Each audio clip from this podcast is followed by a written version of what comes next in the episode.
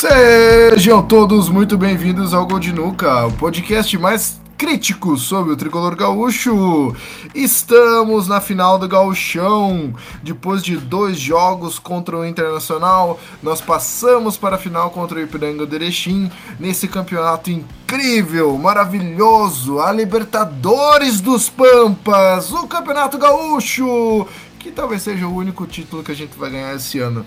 Comigo hoje está aqui Jason. Aonde estão e ninguém os vê.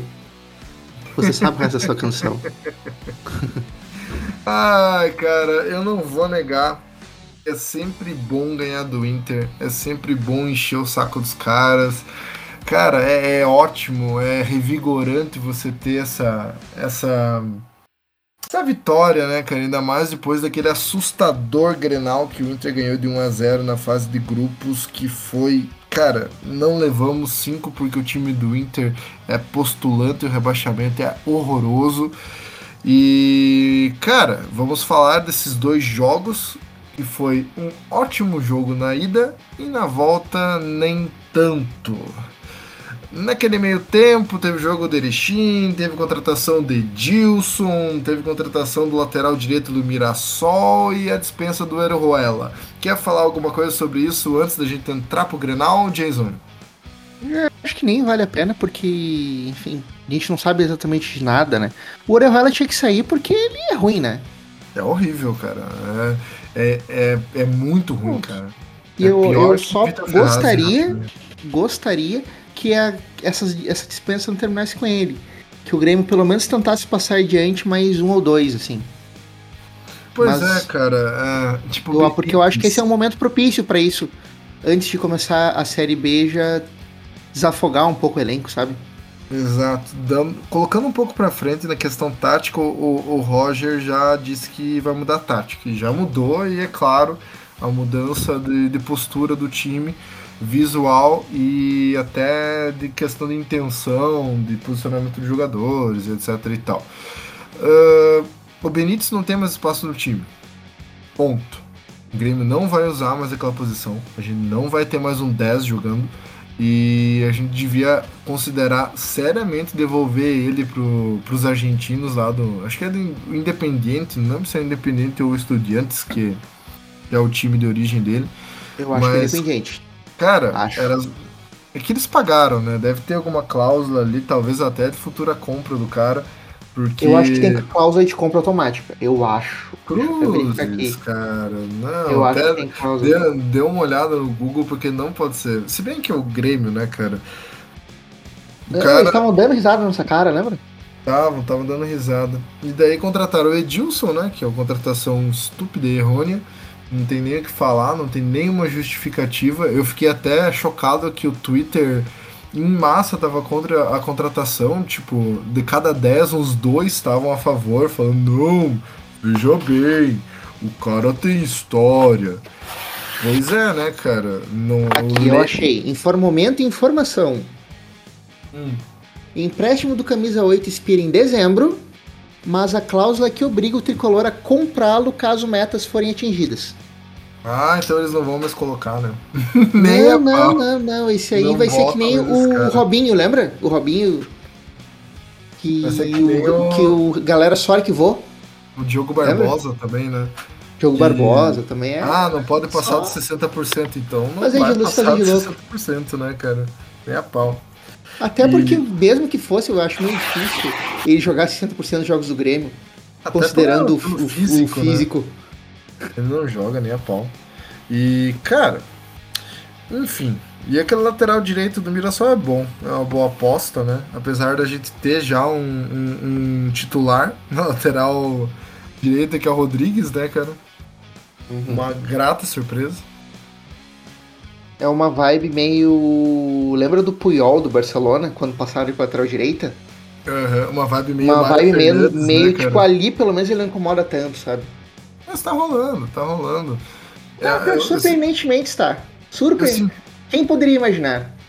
Eu sentia falta, cara, desse tipo de, de coisa que é algo tão simples mas tão, tão em falta no futebol brasileiro que a galera se foca tanto em inventar e às vezes é só pegar um lugar onde o cara é menos ruim e vai ter uma participação um pouquinho melhor do que ele, do que ele tem e bota o cara lá e bota ele jogar, né, cara? Às vezes o cara é limitadíssimo para ser um volante. Bota ele na zaga mesmo, cara. Bota ele na zaga. Vai que o cara, o cara vira um bom zagueiro. Ou às vezes o cara é de pouca mobilidade para ser um 10, bota no ataque. Vamos ver se às vezes o cara não, não chapa umas bolas ali. Tem que às vezes tentar essas daí. O Rodrigues foi uma grata surpresa. Mas enfim, vamos pro Grenal? Primeiro jogo contra o Internacional no Beira Rio. Grêmio 3, Internacional 0. Um baile capitaneado por Roger Machado, onde o time tricolor não deu chance ou espaço para o Internacional. Bitelo, Elias e Diego Souza marcaram os gols do Grêmio e o Internacional saiu com apenas um expulso de campo. Jason, o que, que você diz desse jogo? Onde nós tivemos uma ampla vantagem no placar? Eu acredito que esse jogo, uh, em que pese boas atuações individuais, né? Esse é um jogo que é o, é o clássico caso que tudo deu certo pro Grêmio. Tudo deu certo. Eu... Deu certo mesmo, cara. Gol cedo, que isso faz uma diferença moral do caralho na questão de clássico, né? E eu acho que na primeira escapada, sabe? Na primeira escapada, o Elias correu meio campo sozinho e finalizou na cara do Daniel. E finalizou certo, né? Que, que é, é uma coisa rara. no caso dele. uma coisa rara dele, cara. E. Mas Tanto o Grêmio... depois ele teve outra chance também claríssima e coitado se embananou sozinho. Mas ele. O Grêmio jogou a proposta direitinho contra o Inter. Cedeu hum. o campo pro Inter, o Inter não conseguiu se acertar o fato de ter o Vidiaçante faz com que a gente entre com pelo menos 10 jogadores profissionais em campo, o que já é uma coisa a, a se pensar no Grêmio, que a gente está acostumado a entrar até com 8 jogadores profissionais em campo, né? Então, bah, pelo menos 10 tá ótimo. E o time se postou bem, cara. O time jogou bem, tivemos umas ótimas atuações. O Bitelo jogou pra caralho, jogou demais. O Elias teve um bom jogo, apesar de ter achado ele melhor até no, no, no jogo da volta. Diego Souza fazendo o mesmo de sempre, muito pouco. E Zaga foi sólida. Diego Souza bem, eu achei o Diego Souza bem no jogo. Ah, ele. Eu achei o Diego... Ele marca não só pelo gol, assim, que foi um gol de pênalti, whatever, mas ele armou pelo menos umas duas chances muito boas. É, ele fez dessa vez o que o Roger quer que ele faça, que é o seu Sim. pivôzão mesmo, Sim. ele vira o rosto, já vê alguém passando e aproveita a qualidade Sim. do passe dele, né? Ele colocou o Elias uma e o Campaz uma muito boa, assim, na cara, na cara, assim, do gol. O... Ah, pena, pena, pena. Eram, eram boas oportunidades de gol, assim. É. Com espaço e com espaço e jogador de velocidade perto dele, ele consegue bem isso aqui, né? Enfim. Inclusive, teve uma no final do jogo que me deu um cagaço, que já me deu aquele flashback do Grêmio Atlético Paranaense que eu pensei, puta que pariu, a gente não marcou, vamos precisar desse gol. Meu Deus do céu, eu devia ter matado já. Só que daí eu lembrei que o Inter é realmente ruim demais, cara. O time do Inter é muito, o, o muito do Churin? É, esse aí, foi do Churin. Que eu, eu quase rolou. aquele lance. E eu falei, cara, não acredito, cara. A gente vai perder de 3 a 0 e vai parar nos pênaltis a gente vai estar desclassificado. Mas deu tudo certo, né? Felizmente. Mas assim, oh. eu, eu acredito que sim, que, que tudo deu certo, mas é um resultado que meio que superdimensiona a, a atuação do Grêmio. Eu acho que ela passa muito mais pelas fragilidades do Inter, que é um time que naquele jogo não conseguiu atacar, não conseguiu ameaçar quase o Grêmio em campo não achou espaço, não achou o time bem postado e eles claramente não conseguem, não, não, eles não sabem fazer gol, sabe? Eles não sabem atacar. É louco isso. É, não tem nem deles... jogador e não tem. Tipo, não sei o que o Medina faz lá, né? O time tipo, deles é muito mal montado, né, cara? É. Eles não têm algumas peças que são óbvias, tipo, não tem ponta que tenha uma incursão para dentro, sabe? Os pontas uhum. deles são muito para fora. O Edenilson claramente não tá muito afim mais de jogar bola, tá no, no pique aposentadoria, levando do jeito que dá. O, aquele Wesley deles ali, tipo, é um cara incomoda a zaga pelo, pela força dele, mas também é limitadíssimo, né? Baita, quem, um maluco até o par. Quem se destaca para mim é o Bruno Mendes mesmo, que eu acho um bom jogador, que Sim. inclusive acaba o empréstimo dele em junho. Até eu acho que o Grêmio deveria emprestar, ficar de olho, porque melhor que o Bruno Alves ele é. Bom, não precisa de muito, mas tudo bem. É, é mas esse jogo aí, para mim, uma das melhores melhores atuações e que significou muito foi a volta de Pedro Jeromel, né? Eu ia comentar isso agora, cara. Ele foi muito bem. O cara simplesmente voltou a jogar em altíssimo nível, né, cara? Os dois jogos ele botou o time inteiro do Inter na zaga. Ele foi muito bem. Ele foi muito bem. Surpreendentemente bem, inclusive. Exato, ele foi muito cara. bem. Eu, agora, eu acho que vai ser isso aí até o final, né? Tomara. Ele tomara, vai aparecendo. Não, não, não. No sentido que ele vai aparecer, vai bem num jogo. Em outro jogo ele vai abaixo. Aí num jogo ele vai ser melhor protegido e a gente não vai perceber ele, tá ligado? Porque é o suficiente, chegou, né? né, cara? É o suficiente pra uma série B, assim. Sim, sim, sem dúvidas. Mas eu acho que vai ser isso, vai ter tipo um jogo que ele vai, pô, vai bem pra caralho. E aí o outro o jogo seguinte já não vai ser mais a mesma coisa. Aí, sabe, vamos lá, a gente vai até o final do ano nisso. Vai sim, vai sim. É. E o Bitelo, um cara que, cara, pra mim, eu já vou mandar a real do que eu achei da importância que teve esse 3 a 0 Pode ter sido um resultado exagerado até em cima dos defeitos do Inter. Pode ter sido.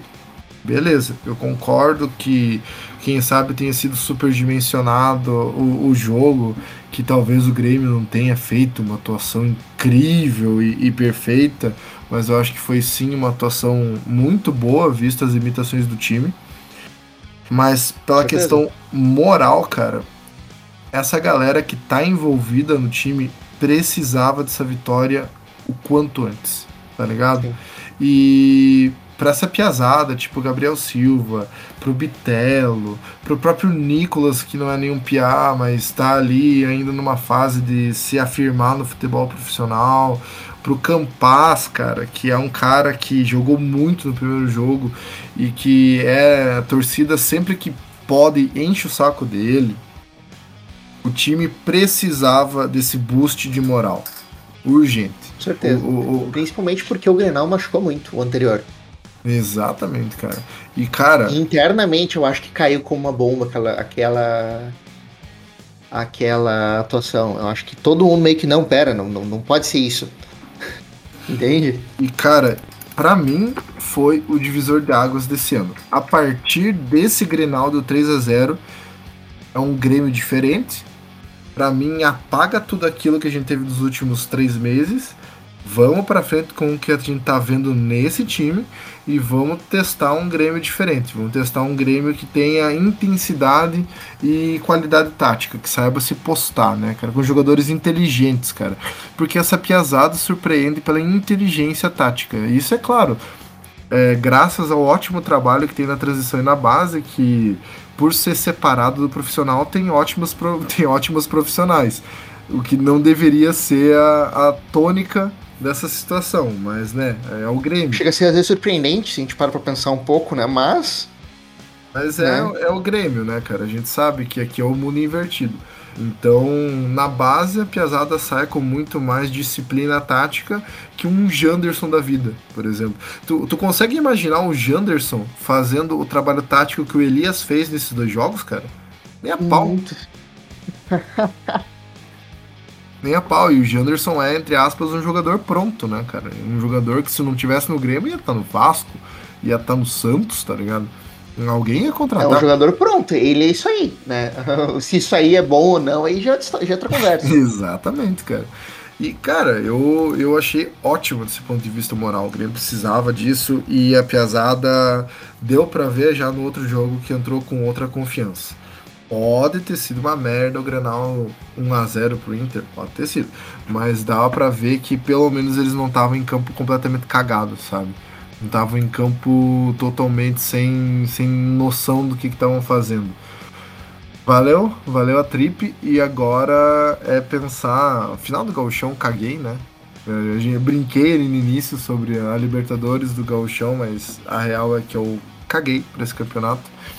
Mas eu tô ansioso para ver qual dos Grêmios que vai entrar na Série B contra os nossos adversários.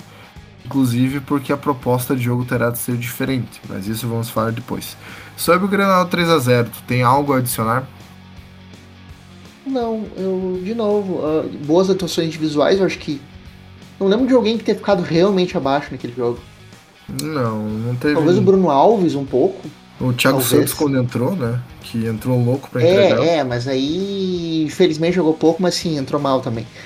Mas Bruno Alves, talvez, uh, porque de resto, cara, o Nicolas foi bem, o Rodrigues foi bem, o Jeromel foi muito bem. Breno foi bem foi também, né, Lucas cara? Silva, Bitelo, não, todo mundo foi bem. dentro das bem. suas limitações, assim, sabe? Eu acho Exato. Que foi um time que não teria sido rebaixado, digamos assim. Foi um time que talvez não teria sido rebaixado. Foi um time que criou para se de repente terminar um jogo um 4 a 0 ser um resultado ok. Exato. Ser um resultado justo, inclusive. Uhum. Grêmio Internacional. Jogo de ontem, dia 23 do 3 de 2022. O Grêmio entra em seu estádio, a Arena Porto Alegrense, com uma vantagem enorme e uma vontade de segurar o placar e apenas isso que fazia anos que eu não via. Não digo covardia, porque não chega a tanto, apesar de passar é limítrofe a covardia, mas eu acho que não chega a ser covardia. Mas cara, foi uma atuação assim lamentável com uma proposta de jogo péssima, uma escalação horrorosa e as trocas que o Roger fez foram de arrepiar o pelinho do dedo do pé. Foi difícil aguentar esse jogo sem estar se contorcendo de dor pela atuação péssima que o Grêmio teve. Uh, Jason, como que você encarou a experiência desse Grêmio Zero Internacional 1? Eu acredito que tu tá certo, eu acredito que ou não, de repente, eu realmente tenho dúvida, porque eu acho que sim, foi um, foi um... nós vimos um Roger covarde. Sabe? Eu não sei o quanto que ele que entrou pensando em jogar daquela maneira, mas ele entrou. Né? A gente pode discutir que de repente não queria ficar tão atrás e o time acabou sendo empurrado para trás pelo Inter. Pode ser. Acho que a gente pode discutir isso, acho que isso é bem aberto ao debate. Agora, que a atuação dele não foi boa, muito pelo contrário, foi muito ruim. Isso é inquestionável. As, as substituições dele, acho que ele não acertou uma. Não. Foram horríveis. Acho que ele não acertou uma. O time do Grêmio, ele jogou uh, completamente distante do, em relação ao, ao Grenal no Beira Rio. Tipo, a gente via claramente um buraco, uma cratera entre o Diego Souza e os outros jogadores. E um o Grêmio não, Souza... tinha, não tinha meio de campo, cara. O Grêmio não tinha articulação um Diego Souza que não conseguia fazer a única coisa que ele foi escalado para fazer, que era proteger a bola e tocar para abrir pro contra-ataque, né, cara? Sim, sim, mas e, e nunca ia conseguir também, Newton. Nunca ia conseguir. Foi bem marcado. Tinha dois zagueiros na volta dele. Tinha. Sabe? E aí mais, aí, aí, é que, aí é que complica. Não era nem que nem no, no jogo do Beira Rio, que tu ainda tinha um um Elias e um Campaz meio perto, assim, sabe? Que ele tinha rota. Às vezes, tipo, mais de um lance eu vi o Diego Souza, tipo, meio que dominar e tocar pro lado e, tipo, o cara tá do lado dele marcado também, ou tendo que correr, sair do campo de defesa. Cara, pra sabe? mim, tipo... a explicação de tudo isso, por mais até repetitivo que seja, porque a gente viu que o próprio estádio tava vaiando pra caralho o cara quando ele pegava na bola. O internet caiu em cima dele. Chama-se Thiago Santos. Só que, além dos erros, que a gente vai tocar depois, eu quero entrar na questão tática. O Roger Machado já declarou e colocou na sua visão que não usará mais o 4-2-3-1, que essa tática meio que foi aposentada, que a tática em uso vai ser a 4-1-4-1 e com uma diferença muito vital. Camisa 10 não existe mais, a gente vai jogar com dois meias que vão estar tá, eh, os box to box, né?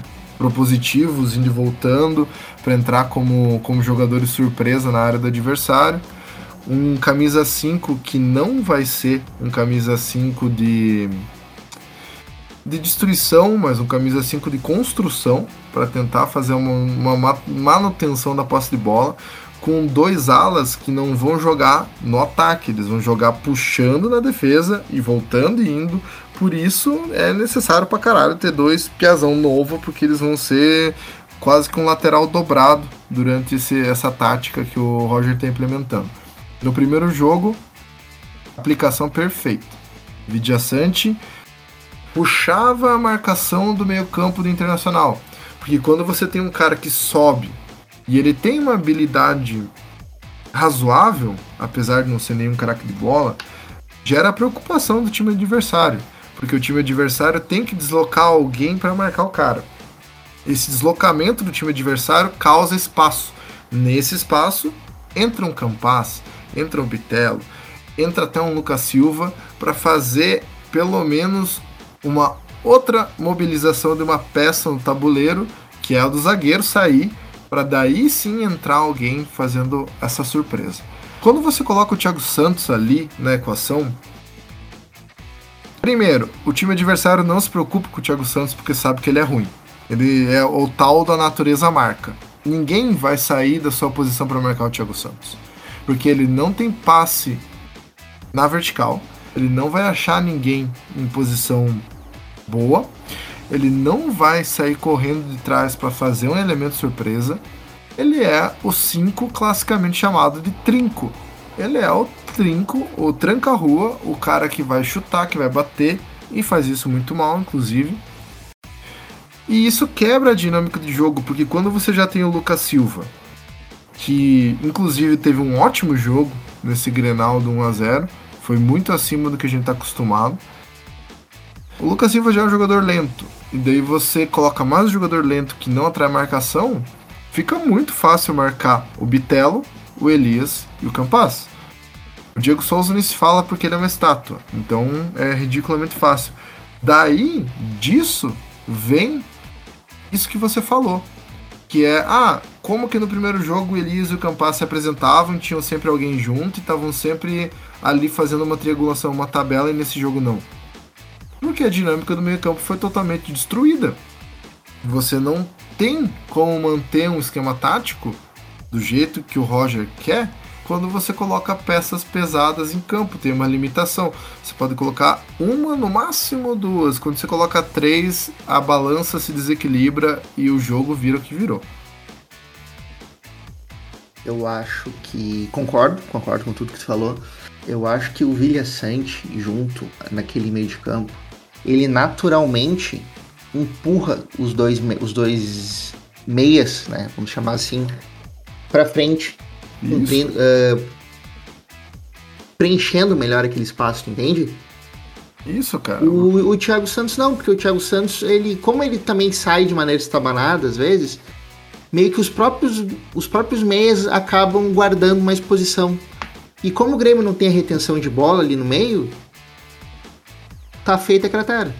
Exato, cara. Exato. Eu acho que é, eu acho que é por aí. Acho que a gente não discorda nisso. Acho que as duas explicações se, compl se complementam um pouco. É, é, é, complicado você você ir contra a tua própria proposição de jogo. E para isso, para mim, é o divisor de águas entre um bom treinador um péssimo treinador. O Klopp não vai pedir um cara 5 o time dele, porque ele não joga com o cara 5. Até o zagueiro do cara sabe sair jogando bola.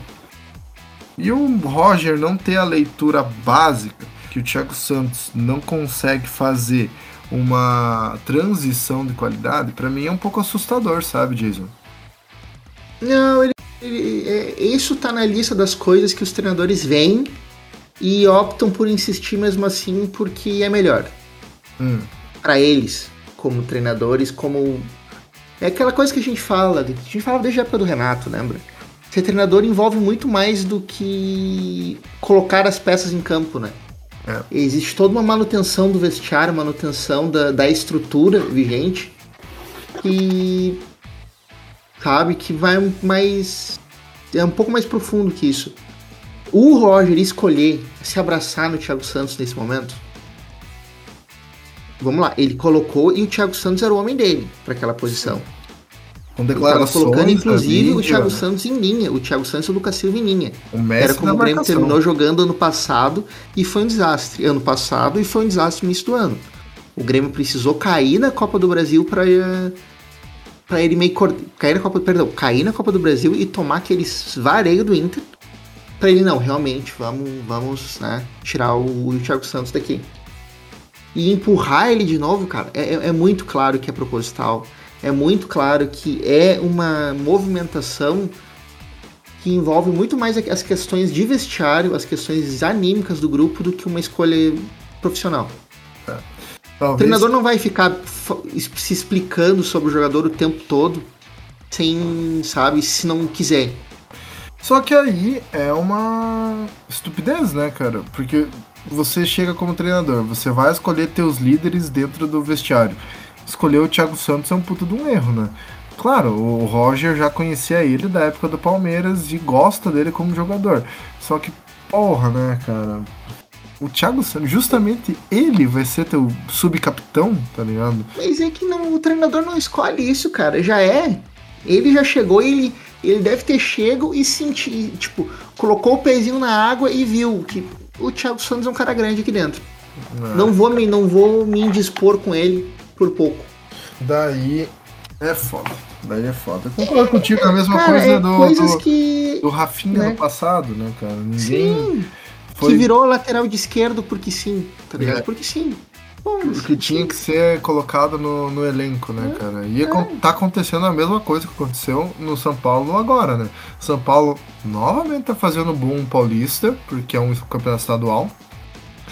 O Rafinha já tá sendo admirado pela entrega, pela torcida. E vai acontecer o que vai acontecer, né, cara? Só, só aguardar pro Rafinha mostrar as Sim, cores mas verdadeiras Certo. Certo que sim. E, e, cara, é, isso é futebol, velho. Não adianta. Isso é futebol, não é nem futebol brasileiro, isso é futebol. Sim. Todo treinador tem que fazer concessões pro grupo. Também é um e jogo o Thiago de Santos é uma pessoas, concessão né, pro grupo. É foda. O, por que, que tu acha que o Edilson chegou já. Falando sobre eles, né? Ah, o Edilson chegou da maneira mais porque é um cara ligado e é um cara que deve conhecer três ou quatro ali dentro de passagem e já viu. Chegou elogiando Thiago Santos, Lucas Silva, Diogo Barbosa. Eu acho que Diogo, Diogo Barbosa, Barbosa também, né? e Diego Souza. Ele falou Diego Souza, não tinha visto o Diego Falou- Souza. acho que ele falou Diego Souza, se não me engano. Eu acho que. Eu, eu lembro só dos três, mas ele pode falar do Diego Souza também, porque faria sentido. Cara, é, É, é, é, é um aceno pras, pras, pras lideranças, tá ligado? É um É aceno, foda, claro. Que, tipo, olha, gente, olha, estou aqui, tô chegando com uma liderança, tô chegando com moral, mas Só- eu tô com vocês, tá? Eu não, só eu que daí- pra colocar contra. Só que daí é, sabe? uma discussão. Essa leitura é bem clara minha, pelo menos. Não sei se Será, será que o Grêmio vai novamente investir tempo e dinheiro para dobrar a aposta nessas lideranças ou vai cair a ficha antes de que esteja na sétima posição da Série B, faltando três rodadas? Porque se o Grêmio aceitar entrar em um jogo com Diego Souza, Edilson, Thiago Santos e Diogo Barbosa para pegar, sei lá, um operário lá no Paraná, ele vai tomar um vareio. Ele vai tomar um vareio, uma, uma saranda, porque esses times vão fazer Copa do Mundo todo santo jogo contra o Grêmio. A gente já tá falando isso desde que o Grêmio caiu na Série B. Quando o Vasco caiu, quando o Cruzeiro caiu, o tesão dos caras era ir lá e atormentar os malucos em São Januário ou no Mineirão. Não vai ser diferente com o Grêmio. O tesão dos caras vai ser vir na arena, meter gol, meter apavoro, não deixar o Grêmio sair com três pontos e sair dando risada na nossa cara. até o Grêmio chegar naquele nível que vai estar dois, três anos na Série B e daí vira carne de pescoço comum que nem eles, né, cara?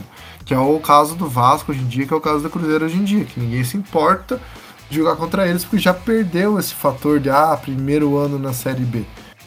Cara, se entrar com a, com a patota jogando, não sobe, velho. Ah, meu gato. Então te prepara para não subir. É. Hum, complicado. Então te prepara para não subir. Porque não é o Roger e não tem treinador que chegue no Grêmio que tire eles. Mas daí a gente não tem, tem. que. A gente tem que. Não tem. E não tem diretor no, no, no clube que tire eles também.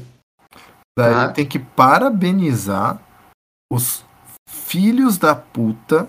Os, eu, eu repito, os filhos da puta que viabilizaram a contratação de uma cobra, uma cobra criada, tá ligado?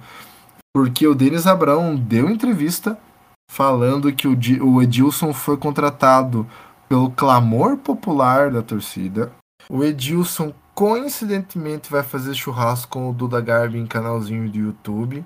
Coincidentemente, vários influencers começam a apoiar a falta de liderança no vestiário a gente precisa de alguém assim.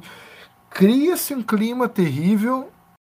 Contrato Edilson por causa desse clima artificial criado em rede social. Cara, a gente tá na série B. A gente não tem tempo para essas porras aí. E os caras caíram no jogo direitinho, mano. Porque é algo que você pode fazer pagando. Tá ligado? Você paga pra um, dois, três influencers, você cria um buzz em cima da tua marca, pá, o pessoal tá comprando. O pessoal comprou o Edilson, mano. E, e nem foi uma parte grande da torcida, foi só o suficiente. Pro. Não, não, não foi. Cara, não foi uma parte grande da torcida, nada. Foi meia dúzia. Só que os meia dúzia corretos. Exato. O Denis Abraão é um estúpido, é um idiota. Ele é um incapaz. Não, é que ele tem que dar, ele tem que ter o, ele tem que dar o, ele tem que ter o pretexto, né? E o pretexto é que a, a torcida pediu. A verdade que a gente sabe e se não for verdade, se alguém se ofender, pode chamar a gente, pode vir conversar, eu não tenho problema nenhum nisso. É que alguém é amigo de alguém, que é amigo de alguém, e se acertaram de uma maneira que seja lucrativa para todo mundo. É isso, tá? Exatamente, cara. Não é tem isso. Isso é o Edilson no Grêmio. O resto, o resto, cara, é argumentação para inglês ver. É, não, não me entra na cabeça que o reserva do Havaí foi contratado pro Grêmio para ser o titular da lateral direita, que vai ser. Porque sim. Porque foi observado e foi uma boa contratação.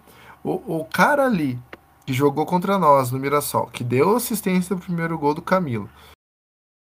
Por mais que entre naquela regra estúpida de jogou bem contra a gente, vai ser contratado. O cara teve um bom paulista tá jogando bem.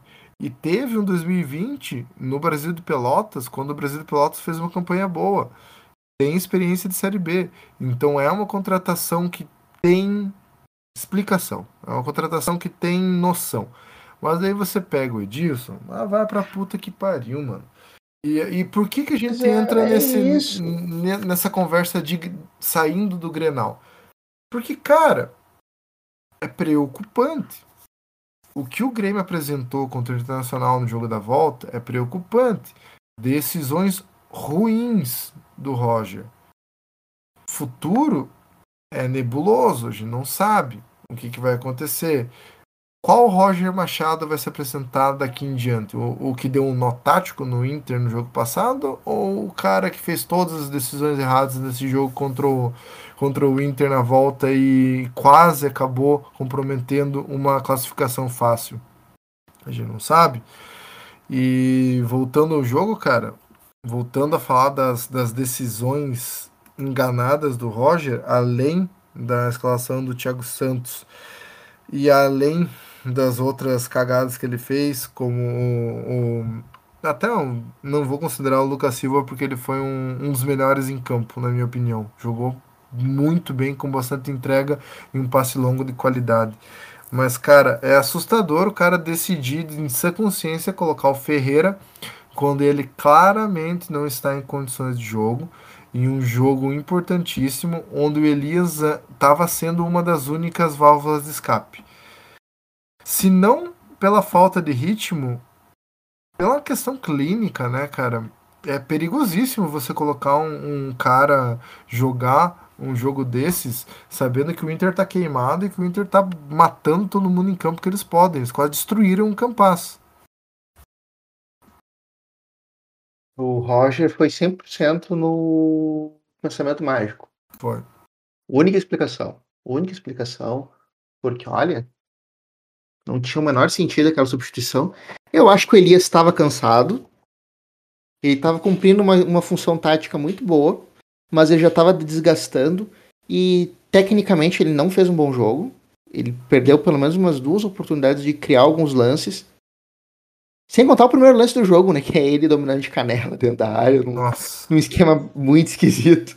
Era... Mas isso a gente espera do Elias, né? É. Vamos lá. Mas, Mas tipo, a gente via né? que ele tava pelo menos uh, aguerrido, assim, sabe? Comprometido com o jogo. Uh, Cara, o Ferreira. Não que o Ferreira não, não ajude, não tente marcar também. Eu acho que o Ferreira é um cara que tá longe de ser preguiçoso ou coisa assim. Mas, cara, não, tu, tu via que ele não, ele não tinha. Ele até tinha um, a vitória individual em um ou dois. Teve a vitória individual em um ou dois lances. Mas ele tava completamente fora de. de, de ele não tinha condições de jogo. Não, não tinha condições Foi um erro colocar ele em campo. Foi um erro. Foi, foi, foi uma, uma manobra assustada do Roger, que estava acuado pelo Inter mas desnecessária, porque a gente sabe que se for para fazer aquilo que o Ferreira fez, bota o Janderson então. Bota o. Janderson, que pelo menos o cara vai fazer o fogo, vai correr, vai encher o vai saco. Vai meter uma correria. Uhum. Bota o Janderson, bota o Rildo, que, que não é um dos melhores jogadores que a gente tem, mas é uma opção que tá inteiro, né, cara? É bizarro o que aconteceu. Foi uma decisão muito, muito, muito ruim, cara. Sim. Não tem muito. Sim, não, o não. Roger, repetindo, o Roger foi muito mal. Foi. E o, e o pior de tudo é ele simplesmente aceitar o time do Grêmio sofrendo uma pressão enorme do Inter. Cara, no início de segundo tempo, o jogo 0 a 0 E pelo amor de Deus, o, o Grêmio tava dentro da área, basicamente, rebatindo. Tinha, tinha umas horas que eu reparava e tinha os dois zagueiros os dois laterais, e os, o Lias e o Campas viraram outros laterais. A gente tava defendendo com seis, cara. Ou às vezes o. Campas uhum. ia pro meio campo ajudar a marcar, e o Thiago Santos voltava e fazia uma linha de três, tá ligado? Cara, a gente tava defendendo com um, um, um 6, 4 6-4, tá ligado? Porque. Sim. É, ou 6-3-1, assim, pra contar que o Diego Souza não tava na mesma linha, tá ligado? Ele tava com... Não, mas ele, ele, em alguns momentos ele tava. Tava, ele compactou tava em, cara. cara, em mais de um momento eu vi o Diego Souza quase de cabeça de área. E, velho, convenhamos, né? Da, da, maneira dele, tá ligado? Mas pelo menos ali, tipo, sabe, cortando o passe, sabe? Tu entende? E isso contamina tipo o jogo. Um pêndulo. Isso contamina o jogo. Porque mesmo quando entrou o Gabriel Silva para tentar encorpar mais o meio campo, o time do Grêmio já tava cagado, só queria que acabasse a partida, tava assinando 1 a 0 e, cara, não tinha como devolver isso, porque o futebol é um jogo anímico, tá ligado? Não é, não é tanto quanto outros jogos, tipo o basquete, que a moral é, é uma boa porcentagem do, do time. Quando emenda para fazer uma série de pontos, o time praticamente decide a partida. Mas no futebol, cara, é muito difícil você tirar a moral do jogo. E isso aí é algo que os, jogadores, os treinadores brasileiros não atentam tanto. Um ou outro, inclusive o Renato Gaúcho era muito bom nisso. Quando ele estava no seu melhor, que ele no intervalo ele chamava e incomodava. Não foi uma vez que ele fez uma substituição com 25, 30 minutos do primeiro tempo porque ele via que o time tava mal e que se ele não fizesse nada ia dar ruim. Cara, o Roger poderia ter feito essa substituição tranquilamente, com 30 minutos de jogo e ter mudado a cara do jogo.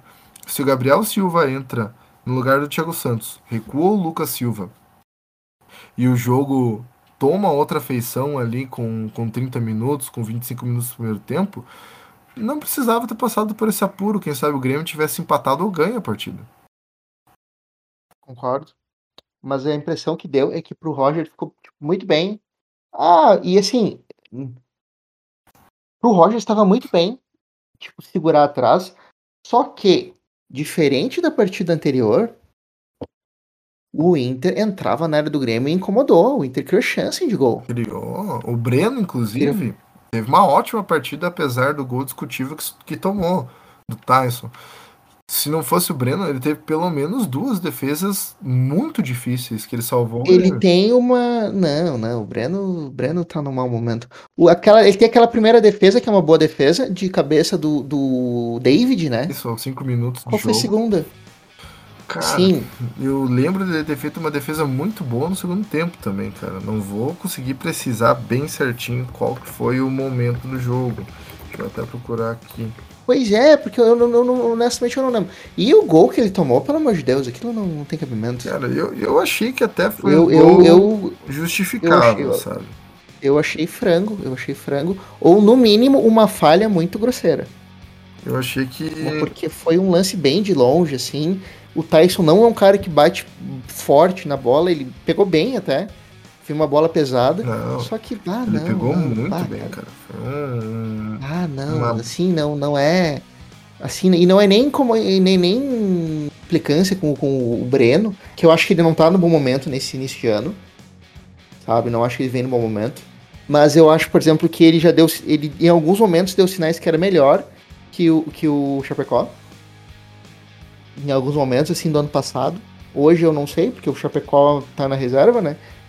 Acho que se o Roger escolheu ele, tudo bem, a gente falou sobre isso antes. Mas aquele gol ali não, não dá pro cara tomar. É. Ah, não dá mesmo. Não assim. fogo dele, né? Ele lembrou muito aquele gol. Eu não sei se tu vai lembrar. Ah, não, tu, acho que tu vai lembrar. Do Paulo Vitor contra o. naquele jogo de Libertadores contra o Palmeiras. Hum, verdade. Só que contra o Palmeiras foi bem mais lenta a bola, né? Não foi tão na veia que nem o Tyson pegou. Não, e foi bem. Não, foi, foi. É que foi bem de longe aquela, né? Foi. Que o então ela caiu. Uma Lembra coisa, que ela caiu e o Paulo Vitor pula. É a mesma coisa, o goleiro parece que, na real, é, é aquela coisa chata, né? Que, das pressões, né? O, é, é, o lance que o, o Breno se atrapalhou porque ele armou a barreira Isso não com dois falar. caras baixinhos. e aí ele, ele, tentou já sair na, na já sair para cortar o cruzamento. Isso. É, é... E aí, tipo, ele vai cortar o cruzamento. Ele já normou a barreira bem. Aí ele vai cortar o cruzamento. Aí ele sente que a bola foi veio. Aí ele vai. Aí e aí foi.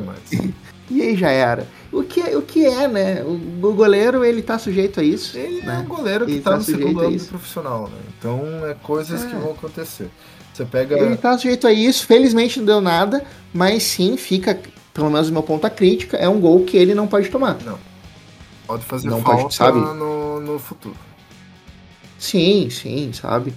E, e, bora lá, ele, ele tem que rever algumas coisas. Eu não sei como é que tá o treinamento de goleiros do Grêmio, mas eu tenho sentido que ele anda espalmando muita bola para frente. É, o Chapecó fazia isso também, né?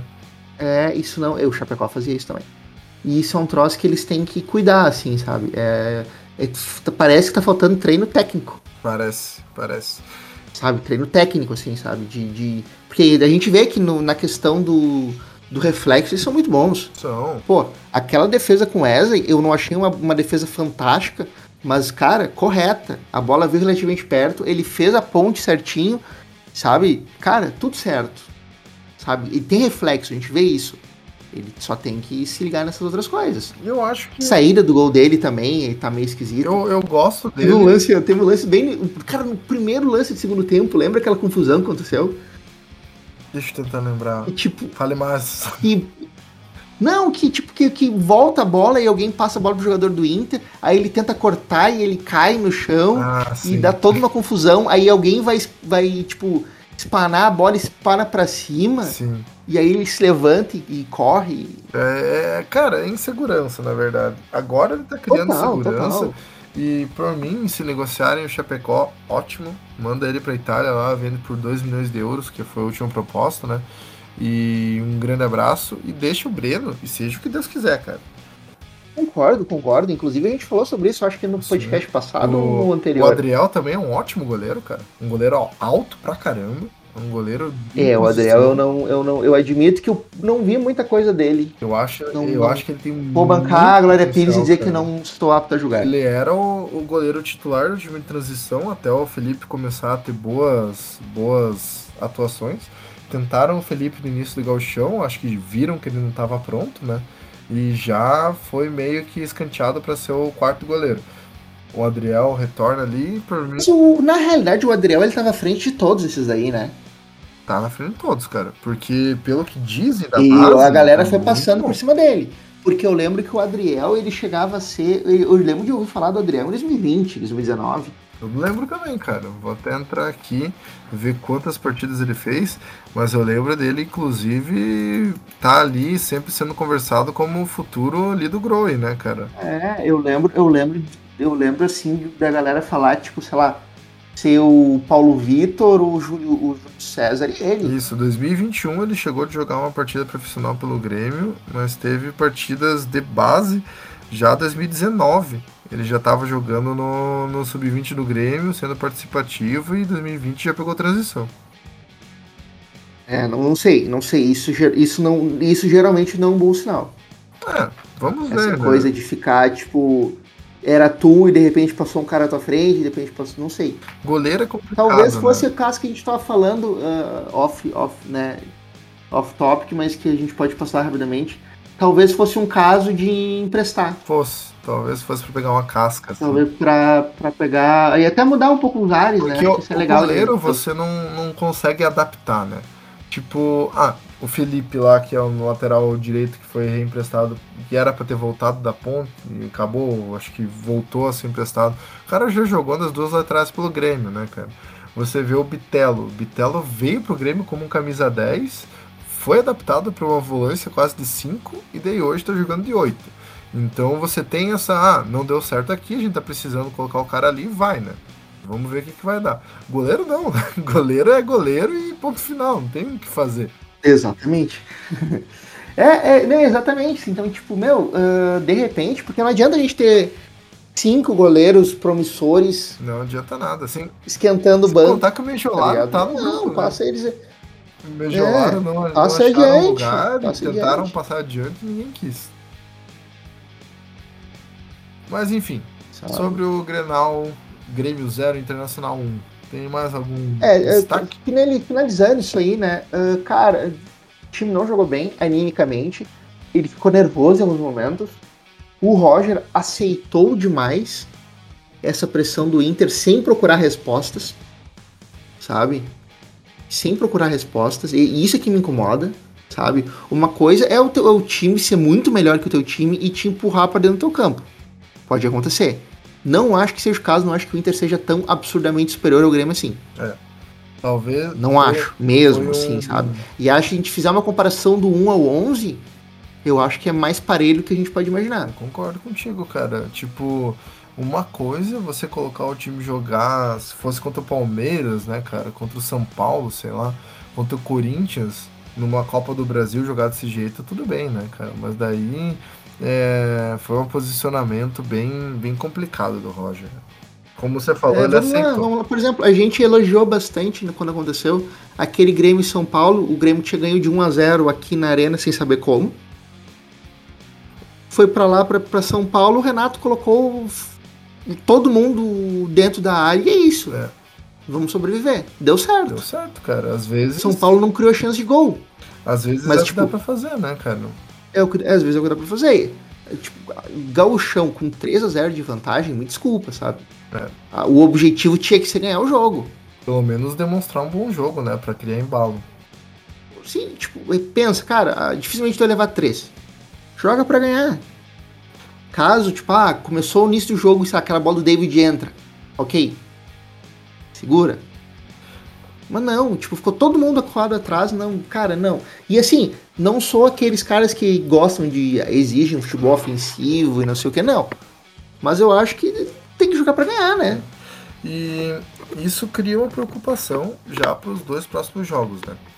O Ipiranga do Erechim uh, teve um galchão legal, tá tendo uma campanha bacana, é massa ver o time jogar, um time do interior, zaço do Rio, do Rio Grande do Sul, fazer uma campanha bem digna e, e com um bom futebol. É bacana, mas só que quando você compara os dois elencos, o Grêmio tem um futebol superior, tem um time superior, tanto que jogou contra o Ipiranga do Erechim e não sentiu nada. Vão ser dois jogos ali que para mim não são nem testes. É final de galchão, vai ter esse peso, blá blá blá. Mas cara, é um elenco que não compara com nenhum adversário que a gente vai ter na Série B. Então, para mim, se o Grêmio entrar com o Thiago Santos no próximo jogo, já que o Vidia Sante volta lesionado e desfalca o Grêmio talvez até nos dois jogos da final, preocupa. Volta lesionado. Tá na seleção do Paraguai, né? E já falaram que identificaram lesão e talvez ele fique fora dos dois jogos. Então, então, cara, se entrar com o Thiago Santos, para mim é sinal vermelho, né? nem sinal amarelo.